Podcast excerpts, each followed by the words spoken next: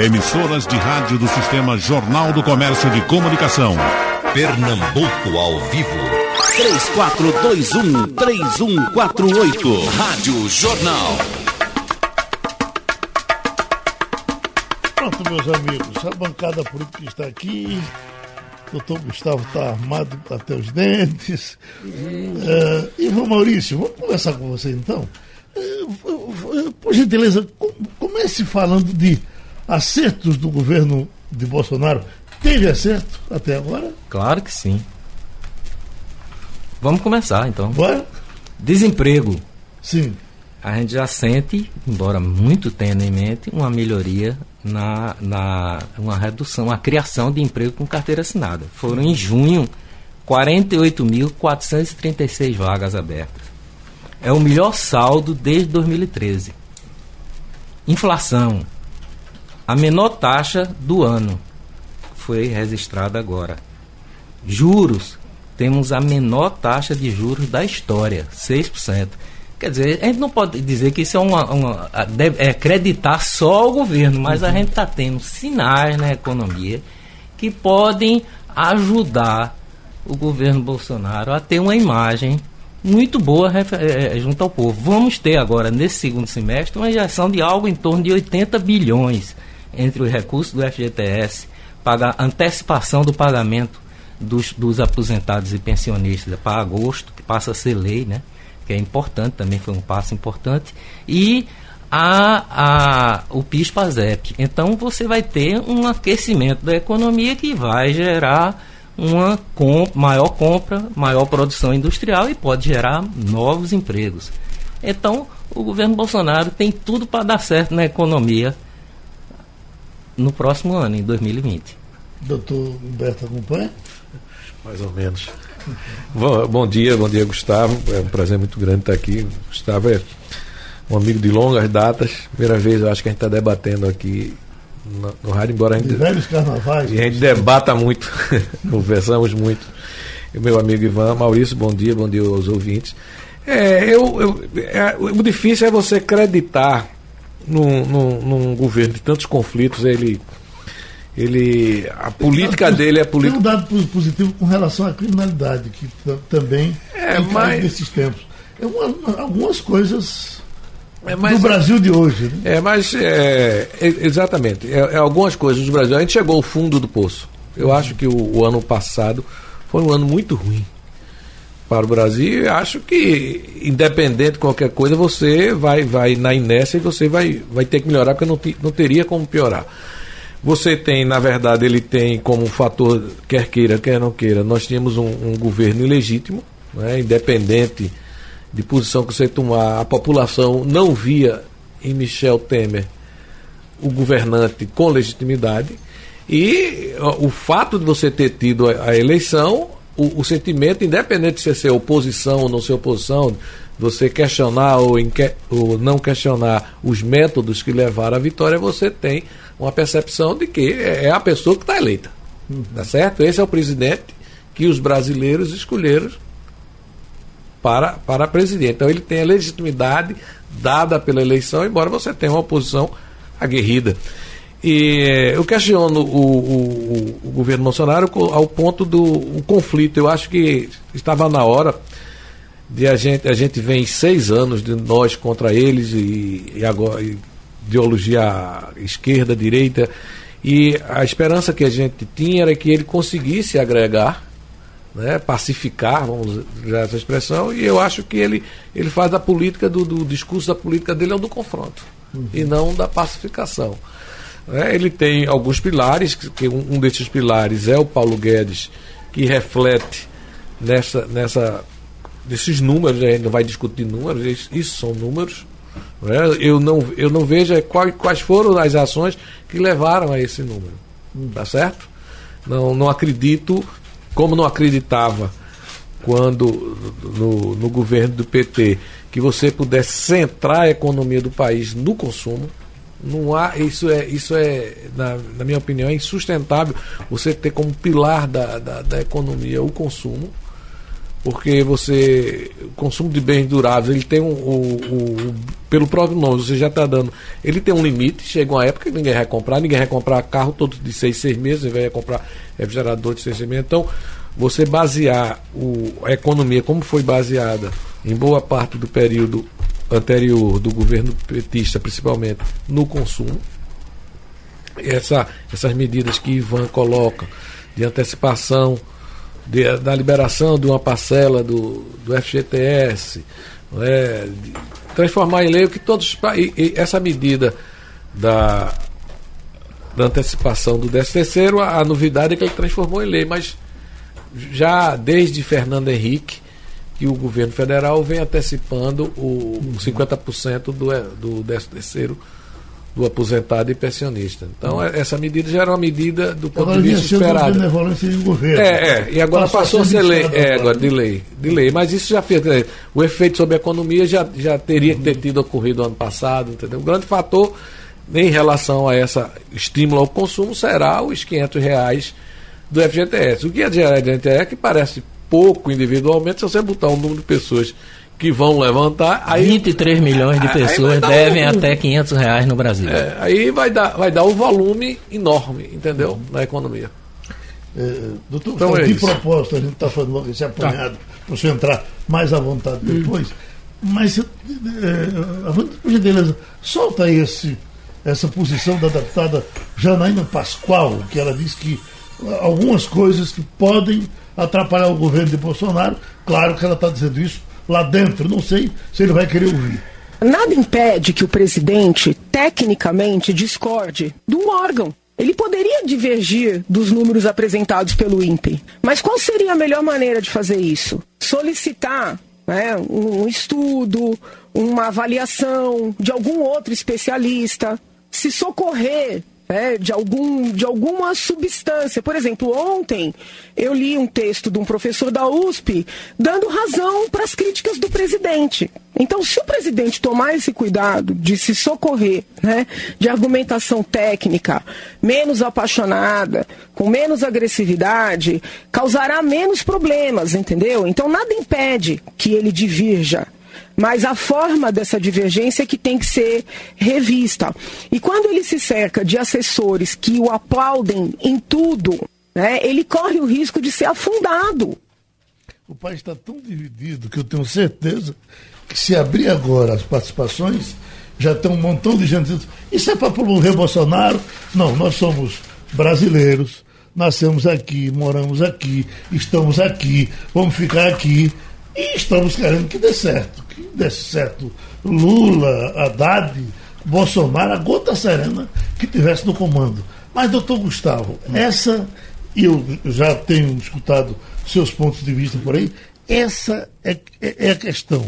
A, a, a, quando se chega para Bolsonaro, em cima do que Janaina Pascoal falou agora, ele diz: Eu sou assim. E agora? Boa, eu em primeiro lugar, eu quero dizer que você me proporciona uma grande alegria de lhe rever, Ivan e Humbertinho aí. É uma, uma, alegria enorme. Em segundo lugar, não é possibilitar que um cidadão que não, não participa mais diretamente da política, mas é um cidadão ativo, que presta atenção às coisas, dizer alguma coisa que possa ter relevância. Falar por último é bom e é ruim. falar por último é ruim porque os caras falaram e não deixam você, não deixam quase nada, né? Quase nada, porque são duas pessoas muito qualificadas. E é, é, é bom porque você pode acrescentar alguma coisa. Eu acho que, na, na minha visão, o presidente é uma pessoa de formação. É, eu, a palavra é meio tosca. Eu, eu não gosto de, de adjetivar muito. E o, o, o problema do, da avaliação do governo passa por uma percepção. Então, eu abro o Jornal do Comércio hoje. Uhum. O Jornal do Comércio. Ainda não vi o, o Jornal do Sul. Você tem três ou quatro notícias positivas. E o presidente reafirma, mostra, dizendo que não, que não discrimina o Nordeste, e depois ele vai naquilo que Humberto disse, vai reacende a política do confronto. E o que aconteceu ontem é de um valor histórico tremendo. Uhum. Né? Quando você, você vem preparado para mostrar a depois, ao longo da nossa conversa, os dados do que representa a energia fotovoltaica solar e o que representa a energia eólica. É um outro paradigma. Então, o, a meu ver, o que acontece é que a incontinência verbal, vamos usar uma, uma, uma expressão mais, eu diria, mais amena. A incontinência verbal do presidente, pode-se dizer, é por impulso ou é por. Ou, ou tem uma lógica? Existe uma lógica na, atrás da incontinência?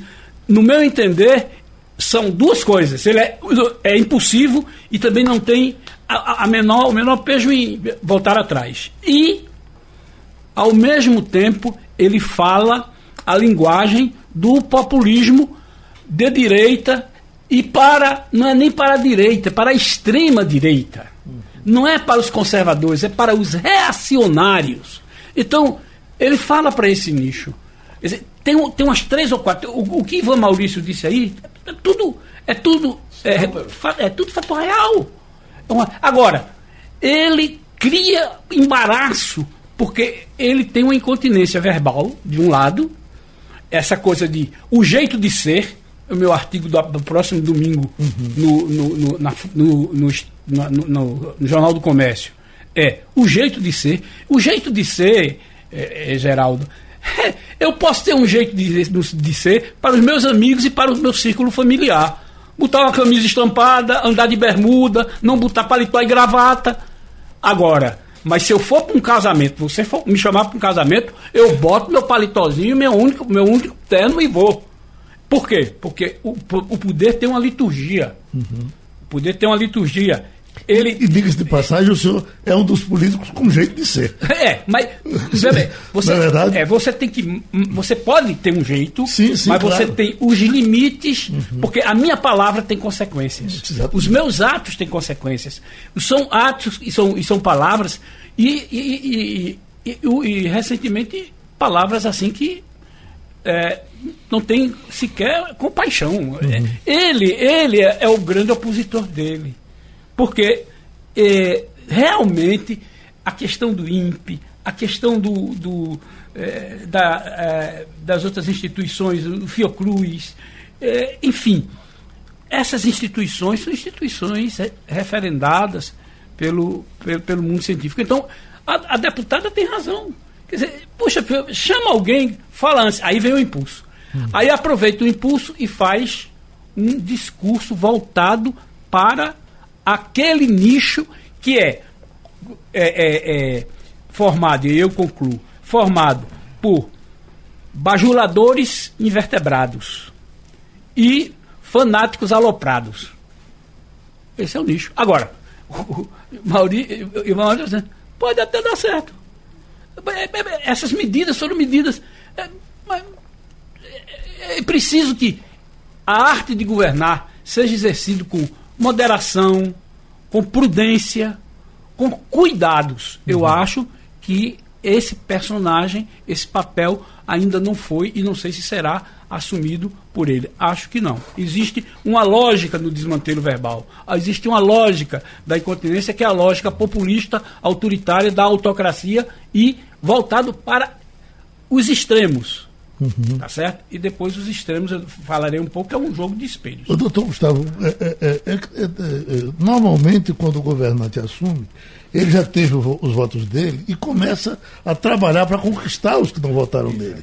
E, e, parece que o discurso continua sendo aquele outro discurso. Não, é? ele não foi para o discurso dele, agora venha para mim, vamos, vamos juntos. Era isso que, eu, eu, Era isso que se esperava com a eleição, com a eleição Exatamente. Direta. Era isso que se esperava, essa palavra usada é, aqui de pacificação, do governo do diálogo, do governo que. Agora, é preciso aí voltar um pouco à, à leitura da eleição. Né? É uma eleição que os, doutor, os doutor, doutores na ciência política chamam de eleições atípicas, uhum. não é? Fundada no anti e no contra. Quer dizer, sempre que você só é anti, que você só é contra, fica, fica devendo dizer o que é que, o que, é que você é a favor. Uhum. Né? Então, é, o, eu acho que o presidente é, não tem essa vocação e fala. É, é, eu dei o nome disso aqui de presidencialismo de colisão. Porque teve o presidencialismo de coalizão, que era legítimo, você para formar maiorias, você tem que fazer maiorias programáticas, poderia ser idealmente, como existe em outros países mais maduros. Houve no, no Fernando Henrique uma, uma aliança programática. Depois isso virou um presidencialismo de cooptação. Uhum. Aí ele chegou e disse: Eu sou contra tudo isso. Aí criou o presidencialismo de colisão, uhum. onde você não tenta convencer, você vence, onde você não tem adversário, tem inimigo. Então eu, eu fico muito preocupado, isso me afeta, inclusive do ponto de vista do meu ânimo, de um certo mal-estar, em ver que essas coisas poderiam ser minimizadas. Não, não precisa viver sob esse clima de tensão. E você? Olha, eu acho que o Brasil está dividido em três terços. Um terço dos que aprovam essas atitudes e o governo Bolsonaro. Outro terço que nunca vai deixar de se contrapor, de rejeitar o governo Bolsonaro. E tem um terço. Você pode olhar as pesquisas feitas nesse primeiro semestre de avaliação, é 33 aprovam o governo Bolsonaro, 33 rejeitam ele e vão rejeitar até o fim do governo dele. Porque mesmo que ele seja bem sucedido, ainda vai, o cara vai dizer que é ruim, péssimo.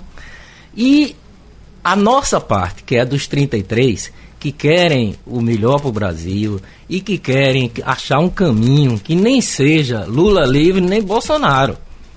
Agora, construir esse caminho é que é preciso muito trabalho. Eu acho mudar a personalidade do Bolsonaro, como quer Jornal Negócio, eu acho ingenuidade. Ele é assim, não está é o único cara que você não pode acusar de estelionato eleitoral. Ele está cumprindo o que ele sempre disse. Ele, ele, ele chegou a fazer alguma coisa que ele dizia quando era deputado? Não. Ele é rude? É. É mal educado? É. De respeito ao ser humano? De respeito. O comportamento dele diante de Fernando, da família de Fernando Santa Cruz é de uma atrocidade, crueldade sem tamanho. Porque eu conheço Dona Elzita e seu sofrimento que ela passou. Quer dizer, a mãe não pode ser tratada disso, independente dos fatos. É um respeito humano. Então, é uma pessoa, isso, ele é aquele atacante rompedor que sai dando canelada em todo mundo.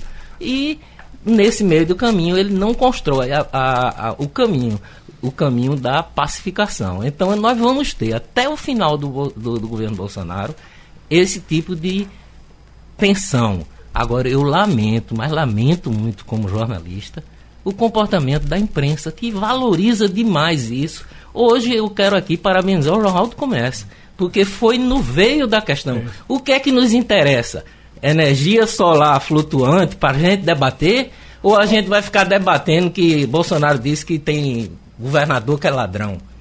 Eu acho que nos interessa debater a energia solar flutuante. Então, o Nordeste está precisando que o salário mínimo seja acima da inflação, porque toda vez que corrige o salário mínimo acima da inflação, o Nordeste cresce mais do que o Centro-Sul e diminui a disparidade regional. Você pode perguntar à doutora Tânia Bacelar, que ela é mestre nisso, explica com números e dados. Então, se a gente não puxar uma agenda para o Nordeste, e ficar nessa briguinha de que o, o governador é contra e o, o, presidente também é contra os governadores, a gente não vai chegar a canto nenhum. E a imprensa já puxou a luta pela refinaria, já puxou tantos temas, fica a reboque de Bolsonaro. Ao PT também interessa esse conflito, porque é como dizia Stanislaw Ponte, Ponte Preta, né? Ibrahim, Ibrahim, se não fosse você, o que, o que seria de mim? Então, é, import, é, é, é, é relevante para o PT também ser agredido por Bolsonaro, porque mantém o PT, o PT vivo. E foi o PT quem fabricou Bolsonaro. A incompetência, a corrupção do PT. Escuta, tem aqui João Carlos da Silva, doutor Ivan Maurício, uh, Ronaldo da Gráfica, está aqui ao meu lado, lhe mandando um abraço. Abraço, Entendeu? Ronaldo. E tem José Marcelo de Oliveira, ele está em Corumbá, eita, Mato Grosso, e diz: Foi por isso que votamos em Bolsonaro. E ainda tem Rostan Ferreira, esse é do Recife. O debate está ótimo, mas vocês têm que saber que os eleitores de Bolsonaro são fiéis. Esse é o jeito forte dele ser e é assim que nós queremos. Aí eu lhe pergunto, começando pelo outro lado, doutor Humberto, Aí Bolsonaro dá certo. E aí diz, está vendo aí como é que se governa? Se governa é assim, com a chibata. E essa chibata vai continuar batendo o tempo todo. É feito aquele, a, a, a, aquele comentarista de futebol que fala mal do seu time, o seu time perde, ele fica dizendo. Como eu não disse. No primeiro tempo, eu não né? disse que era assim, você sente que, que ele fica comemorando a derrota, né? É, mas veja, é, é, eu vou voltar. Eu não, eu não. Eu tenho muito. Volto ao meu ponto inicial que Krause destacou aí, essa questão da, da do, do, confronto. Eu não acredito que esse governo, para dar certo, tá certo ele continue com esse, com o modelo do confronto. Tá certo? Porque o, o, o ele, ele, precisa ampliar os espaços, essa numerologia feita aqui por, por Ivan tá certo? um terço, um terço, um terço, mais para lá ou mais para cá, é mais ou menos, ou mais ou menos isso aí. Ele não vai conseguir governar para um terço. Ele vai ter que chegar num, num, num, num momento aí, esse primeiro momento ele vai cumprir, esse, acho que esse primeiro ano é todo assim, mas lembre-se que para o ano você tem eleições, tá certo? Você daremos as eleições, se fosse nos Estados Unidos, intermediárias. As nossas eleições intermediárias são para os poderes locais né, prefeito e, e, e ele, eu acredito que politicamente ele vai sair do confronto, tá certo? Acho que acho que ele abriu um flanco muito grande essa questão da educação com a, a contenção orçamentária das universidades federais, do ensino público das universidades federais. Ele abriu um, um flanco de, de organização, tá certo? Acho que a oposição, a, a chamada esquerda brasileira, ela está em conflito também, você não sabe qual é o projeto, ela a, no, no momento você a, ela ainda é, ela, ela é a favor, ela entende que pela alteração da questão etária é necessário fazer uma reforma da, da Previdência, mas vota contra a reforma da Previdência, mas não diz qual é a reforma que quer fazer, então você você tem ainda uma. Qual é o, qual é o discurso da, da, da, da oposição? A oposição ainda está super dividida de, de, depois da eleição. Né? Você, de alguma forma, a, a, a, a deputada federal, a Tabata de, de São Paulo, que vinha crescendo, de repente a esquerda abandona por um voto. Né? Eu, não, eu não sei se era se era esse o, o momento, então você é, esse, essas duas essas duas forças elas vão ter que no ano que vem chegar a uma posição de atuação porque nós teremos o ano eleitoral. Uhum. E o ano eleitoral já começa você é, você hoje já entrevistou pessoas aqui e você perguntou se ele é candidato a prefeito. Uhum. Né? Daqui um ano. A eleição é daqui um ano, dois meses. Mas a eleição no Brasil começa em março.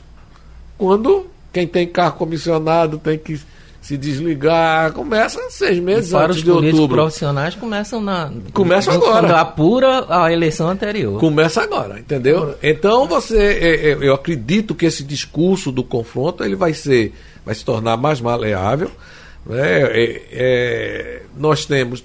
Passamos 12, 16, quase 16 anos com o mesmo grupo governando. Então você ainda, ainda existe uma, para, para o atual governo, que é um governo de oposição anterior, uma certa dificuldade da, de atuação na estrutura do Estado, porque a estrutura do Estado está de alguma forma ocupada pelo, por quem fez o governo anterior, tá certo? Ele está né, né, nesse, nesse, confronto. E para o ano a gente. Então, para o ano, veja, ele não vai ter mais o INPE. O INPE uhum. vai ser nomeado por ele. Porque o, o INPE que estava aí, o dirigente do INPE, não era nomeado por ele, tinha mandato, era uma escolha anterior. Dentro foi... Isso que o senhor está dizendo tudo. O que a gente sente é isso, é que gente que ainda está no governo está na oposição. É, é, é, essa semana eu estava vendo um, uma palestra de um assessor do ministro da Saúde, que é um bom ministro, sobre o SUS. Mas uma plateia vaiando o ministro o tempo todo, plateia de servidores o tempo todo, isso cria um, Geraldo, veja, é, me, me, permita uhum. essa interrupção do que você está dizendo. Mas você falou de uma palavra que tem um significado muito forte, a chibata. Uhum. Ele, é, aí, aí é que vem. Isso me induz a um pensamento mais amplo. Ele é uma ameaça à democracia, porque se ele usar a chibata, é porque os pesos e contrapesos, porque as instituições públicas ou as instituições democráticas, de um modo geral, o que são instituições? Não só são organizações públicas. Né? As instituições são regras e até uma coisa que a gente chama capital cívico, uhum. né? que é até questionável essa expressão, mas é, há, há, autores que falam no capital cívico, que é o, o amor aos valores democráticos. Então, se ele pegar na chibata der, aí nós falhamos, uhum. tá certo? Porque esse, esse, esse rito aconteceu em alguns países, num, em país de democracia madura e paradigmática, como é a americana, que elegeu um outsider. Isso aconteceu na Turquia, na Hungria, está acontecendo na Venezuela. Só para dar um número e fechar. Quer dizer, eu, não, eu tenho uma, uma, uma, uma fé muito grande em, du, em, duas, em duas coisas. É a democracia que foi instituída no Brasil, houve um período de transição, eu vivi tudo isso. Eu vi desde a da morte de Getúlio que eu estou olhando o, o, o, meu primeiro choque de cidadania foi quando minha mãe disse: Você não vai para a escola hoje porque o presidente deu um tiro na, no coração. Eu tinha oito anos, uhum. em Vitória de Santo Antão. Eu não sabia nem o que era aquilo. Aí depois, com o tempo, eu vi o significado disso. Então, é, existem duas coisas muito valiosas, heranças que foram conquistadas. Né? Primeiro, esse, esse, esse sentido, essa valoração da democracia. Nós estamos aqui falando abertamente, não tem ninguém aí para nos impedir, nem você, uhum. nem coisa nenhuma. Então, isso é a conquista da democracia, menos como instrumentos, mecanismos formais que tem todos os seus equívocos, o Supremo tem o Legislativo. Nós estamos vivendo, inclusive, um presidencialismo imperial com fortes doses de parlamentarismo, é curioso o que está acontecendo. Né? Mas o que eu quero é, é, é afirmar é que não mesmo com as dificuldades que o Brasil tem, etc., nós temos duas coisas importantíssimas que são conquistas da democracia. A uhum. liberdade né, assegurada, as várias liberdades asseguradas na Constituição, e, além disso, além dessas, dessas é, liberdades asseguradas, tem a estabilidade monetária. Você tem uma geração que não conheceu, que foi outra coisa que eu digo, meu Deus, o Brasil já passou por. por eu estava vendo, eu vi de dentro para fora e de fora para dentro. Uhum. Certo? Então nós temos, quando se fala hoje em inflação, as pessoas, pelo menos da minha geração, ficam. E é, vem toda uma geração que não sabe o que é isso. Então uhum. são conquistas nacionais. E acredito que o, a grande dificuldade em se pegar na chibata e dar na chibata, eu não tenho dúvida de que se a economia der certo, ele vai tentar, quem sabe, algum caminho, mas aí você tem que ter um Supremo é, os chamados contrapesos. Os né? contrapesos. Né? Você tem que ter um legislativo que faça o contrapeso, entendeu? Você tem que ter uma sociedade civil atuante. Essa, essa, é, é, sempre que o centro se desfaz, você tem espaço para as duas extremas. Extrema esquerda e extrema direita são antidemocráticas. Os liberais e os sociais-democratas, democrata, com algumas tendências, com algumas colorações a mais ou a menos, também é um centro democrático. Aceita as regras do jogo democrático. Uhum. Então, é preciso também entender que o, o Brasil passou por essa democracia é, adolescente que nós, nós temos, passou por muito sulavanco e muito supetão. E muito tristemente eu tive que votar duas, duas vezes, não, uma vez, no impeachment. É muito triste, uhum. Geraldo, você votar, meter o dedo ali e, e empichar alguém. Uhum. Às vezes ainda faz uma saudação, não sei a quem. No de Dilma, eu sofri uma, agora completamente adversário e crítico, eu, o sentimento de pesar cívico é muito grande. Você está tá interrompendo você um tá processo interrompendo o processo que o povo botou na urna. Agora, as autocracias modernas não têm mais tanque de guerra na rua. As, as autocracias modernas, ela usa o caminho da democracia, as brechas da democracia e cria o que no, no mundo hoje se fala em recessão democrática. Para você ter uma ideia, de 1900 e 92 a 1915, em, em, em 1985, o, o, mundo tinha 43 democracias e 20% da população mundial sob democracia. Agora tem. Isso são dados do, do Polity Project, é uma coisa muito séria. Hoje nós temos 103 democracias com mais de 53% da população mundial. Então a democracia não está rigorosamente ameaçada. Ela passa por uma crise, agora ela tem capacidade de sair. Desculpa eu ter me alongado, mas é porque a chibata foi uma palavra muito importante e muito interessante. Eu estava pensando, eu, pensava o seguinte, agora, Bolsonaro com esse destempero, mas com esses militares todos ao lado dele, e ele cada vez mais botando militar. Botou um, botou dois, botou três, botou quatro, botou quase todo mundo. Eu digo, quando ele é, mijar fora do caco, os militares chamarão eles, olha, vamos devagar, vamos, vamos botar ordem na casa. Os militares não estão fazendo isso. E agora? Estão, talvez, internamente, né? não estão de público. Mas eu acho que hoje uma das garantias do, de, de conter o Bolsonaro são os militares. Porque eles têm um comportamento hoje, passaram por uma experiência terrível, né? E hoje tem um comportamento constitucionalista muito grande. Então você não viu ninguém apoiar o Bolsonaro da área militar, de, quando ele dá uma declaração estapafúrdia dessa. Mas ele tem tá, sido estão todos calados. Também com os militares. Né? Hum, e tem sido deselegante com todo mundo, né? Agora veja bem, mas paralelamente eu acho que isso cresce o quê? A gente tem hoje uma garantia que há um pensamento militar no Brasil muito mais constitucionalista do que há, há, há 30, 40 anos atrás. Há também, e aí é, é importante ressaltar, porque foi tanta troca de desaforo e tanta coisa na imprensa, mas a gente não viu. Eu acho que o Brasil está avançando do ponto de vista congressual para uma maior força do parlamento. Exatamente. Eu acho que o parlamento está sendo um elemento Apesar de contenção. Ele, é, Exatamente. Você tem hoje uma bancada de independentes que votaram, por exemplo, a reforma da Previdência, Exatamente. mas eu não concordo com tudo com o que o presidente pensa. São produtos de movimentos então, sociais. Então está surgindo uma bancada independente. Os presidentes, tanto do Senado quanto do Congresso, estão tendo uma, um protagonismo muito grande no processo. E praticamente, por exemplo, teve momentos que quem conduziu mais a reforma da, da Previdência foi Rodrigo. o Congresso, o Rodrigo Maia, do que é, o presidente. O presidente atrapalhou mais do que ajudou nessa composição. E o Rodrigo ajudou muito Eu nesse conheço aspecto. pessoalmente o, o deputado Samuel, é, o, o relator. Moreira. Samuel Moreira, eu conheço pessoalmente, tenho uma certa relação com ele. É um centro da.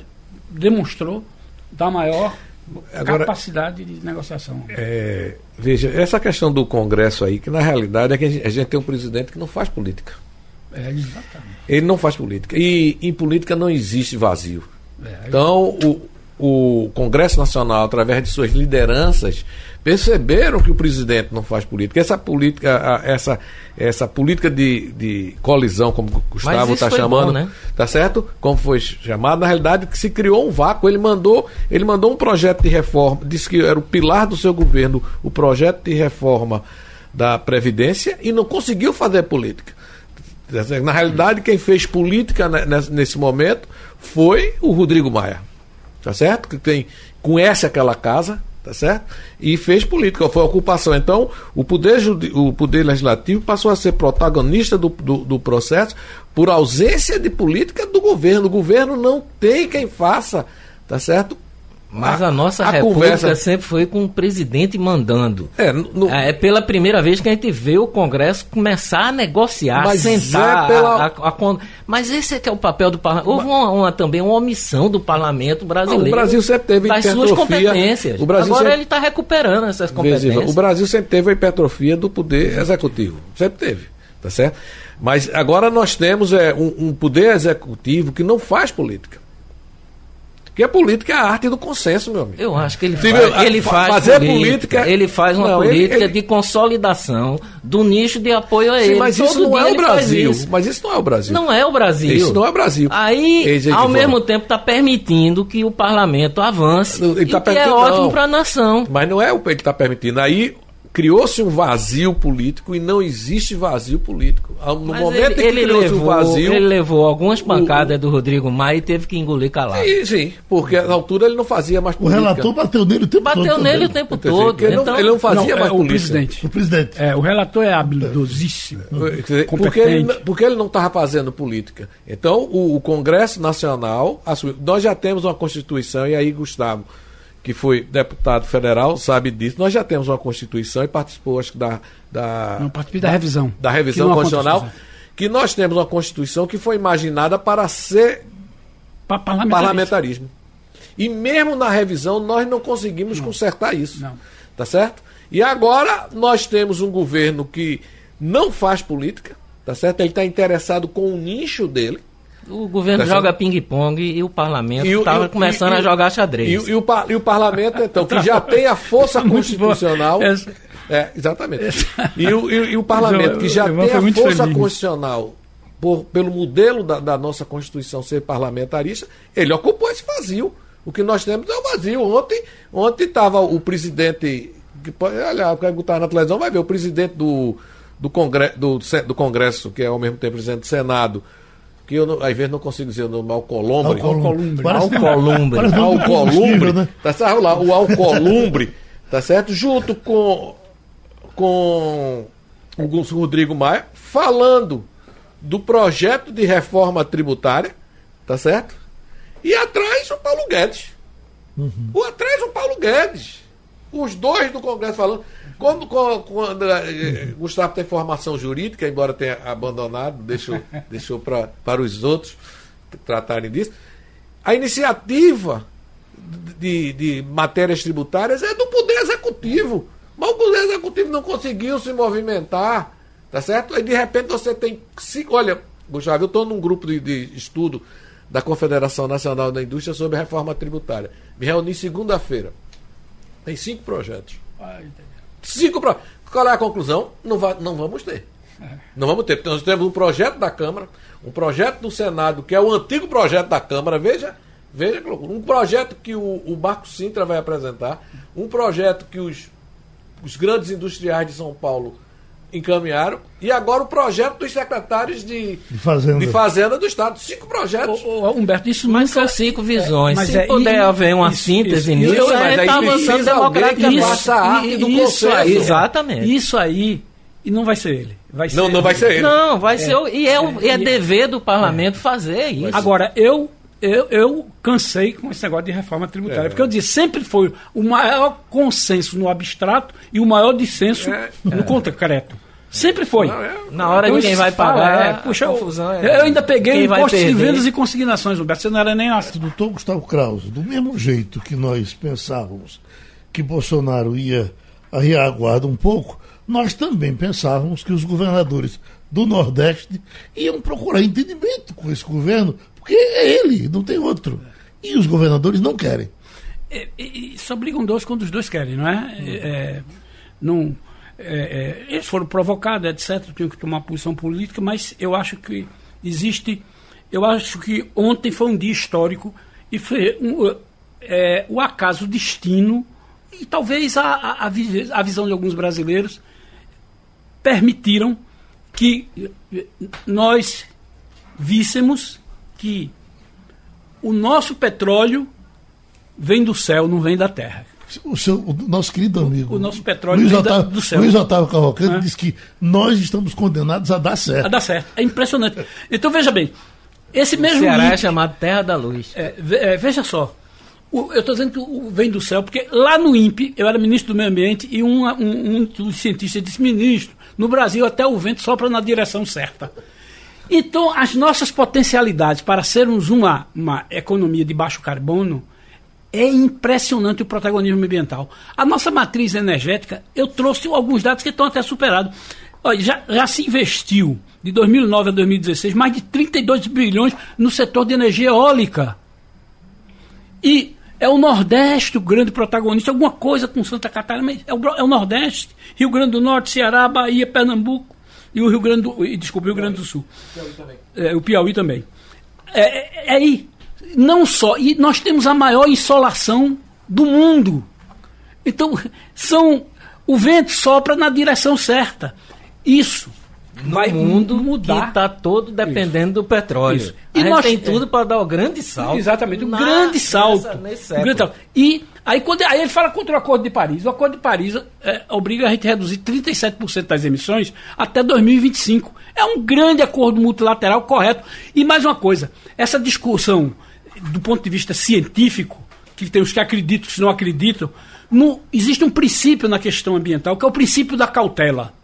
Que é, se você tem dúvida, cuide da natureza. Se você tem dúvida, não faça. e o outro é o, a, o princípio da responsabilidade comum, porém diferenciada. São dois princípios que permeiam a questão é, ambiental. E é onde nós temos chance de mudar totalmente a nossa matriz energética, ainda com biomassa. São fontes renováveis de energia, nós temos isso de graça. Doutor Gustavo, o senhor que viu de lá, por que todo presidente peitou ambientalista no Brasil? O tempo todo. O Lula brigou o tempo todo com os ambientalistas. Veja, porque a, a, a, a o seguinte, o, o, movimento ambientalista que surgiu na. Que, se ele deu o seu grito de existência em Estocolmo em 1972, tinha uma série de militantes, de ativistas, e eram ativistas com um, uma visão, eu diria assim, épica, e como todo movimento é, é, social, ele inicia de maneira dura, de maneira. Depois é que essa questão vai tomando certo corpo, partindo para o que o Humberto disse, para uma pacificação, uma conciliação. Então eu vivi essa experiência. E eu disse ao presidente, presidente, isso é um grande abacaxi, porque a, questão ambiental é central para a humanidade, mas é periférica para os governos. O senhor não, o senhor entende disso. Então. O, senhor se refere a Fernando Henrique. Me refiro. Hum. E o, o que é que acontece? A visão, quando ela é uma visão extremada, sempre que você tiver uma visão extremada, você incorre na imprudência. Uhum. Então, então as ONGs, como elas, eh, um, um, elas já são carimbadas de organizações não governamentais, então ela já nasce né, não é, com esse. Mas financiadas pelo governo. Às vezes. É. Ou, ou, algumas vezes. É, fachada de é, igreja e fundos de prostíbulo. É, mas é importante que tenha existido o grito uhum. dos, dos, ecologistas e que se mantenham sem ser imposição de ataque ou imposição de guerra, mas imposição de um grande pacto. Inclusive, o, o grande aliado, é paradoxal, mas o grande aliado da questão ambiental vai ser o capitalismo, porque o capitalismo é ruim, mas não é burro. Uhum. Ele não é burro. E ele, foi, e ele existe para produzir riqueza. Então ele vai se adaptar. O mercado vai se adaptar. Se não se adaptar, explode. Pode ganhar mais dinheiro. É, ganhar mais dinheiro com o comportamento. É isto que vai induzir. Então, é, é, é, e nisso, aí o presidente dá uma declaração em cima disso. Mais calma, mais quieta, etc. Porque o paradigma mudou.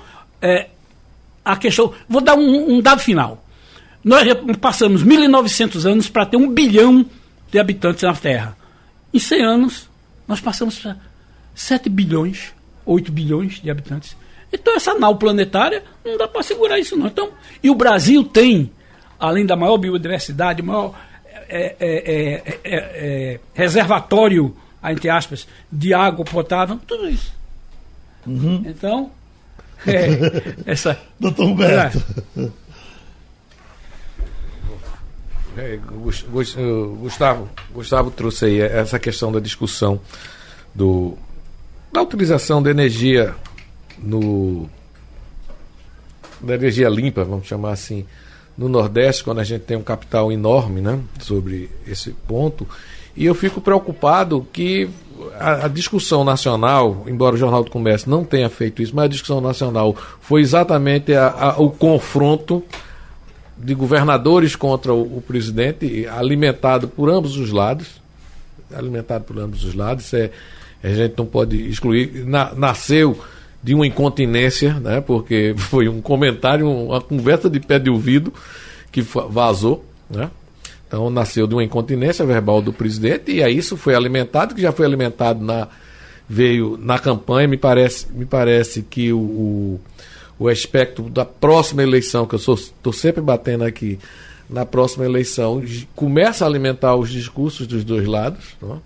É, Gustavo iniciou aí com uma fala que ele depois não prosseguiu, a questão dos espelhos. Hum. Né? O jogo de espelhos. O jogo de espelho. A oposição, a oposição a esquerda, a extrema esquerda brasileira e Bolsonaro, eles são, é um jogo extremas, de espelho. Extremas. E se eles se, se eles se combatem, esse, esse, esse, essa massa disforme que fica entre eles fi, fica no sanduíche. Uhum. Então, então é, você, você tem, tem é, continua esse jogo, Né? Você e o principal esse... é substituído pelo acessório. Exatamente. É, Bolsonaro Exatamente. deu uma oportunidade ao governador Rui Costa para ele ter toda a mídia brasileira e dizer o que é que ele pensa para o Nordeste.